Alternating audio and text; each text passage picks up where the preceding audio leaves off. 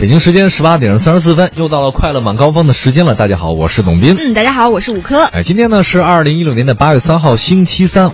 呃，我们先说下班万岁出行嘛，因为滴滴和优步这两天的合并的消息呢，已经刷了屏了。哦，呃，合并首日，也就是昨天，产生一系列的市场反应。嗯，乘客和司机都关心合并之后是否会带来补贴减少。果不其然，优步呢在北京的乘客优惠活动力度呢有所下降。哎，虽然拼车优惠没受影响，但是优步在北京常年保持七折到八折的优惠力度已经取消了。让我们觉得稍微有点点小失望啊，对不对？嗯因为之前哈、说那个优步价格是低于滴滴的。啊，对，有这事。啊，对吧？对比优步和滴滴目前的收费标准啊，很多人觉得、现在老百姓你知道很会精打细算了哈。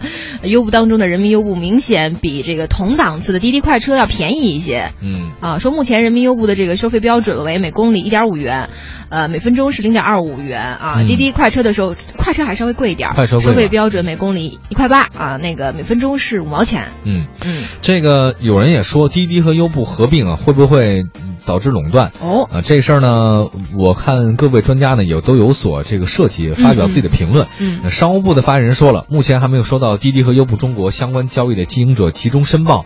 他说，这个滴滴和优步中国合并必须得申报，但是商务部呢没收到他们的申报。嗯，啊，这个不太反正最后还得申报，对对对不申报你们就走不下去。是不清楚他们到底怎么回事儿。嗯但我听到优步中国的一些这个员工啊，好像已经发帖子，嗯呃说他们可能面临着裁员，要不就人呢就直接被滴滴给这个收了。你听说有这事儿？哦，因为两家合并了之后，在这个人员方面肯定会有些整合。优步肯定是稍微弱势一点嘛，滴滴比较强势一点。嗯嗯嗯，但是你知道这事儿其实对两家呢影响呢，应该我不知道该怎么说啊，这咱有以观后效。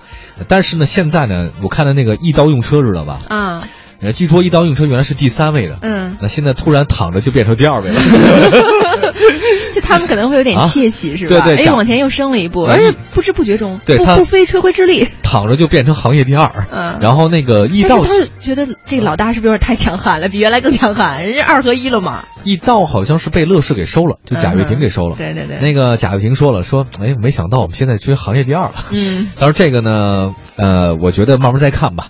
我觉得有竞争才会有好，没竞争是不行的。是然后这个滴滴和优步合并，有点像麦当劳和肯德基互相交叉持股的感觉。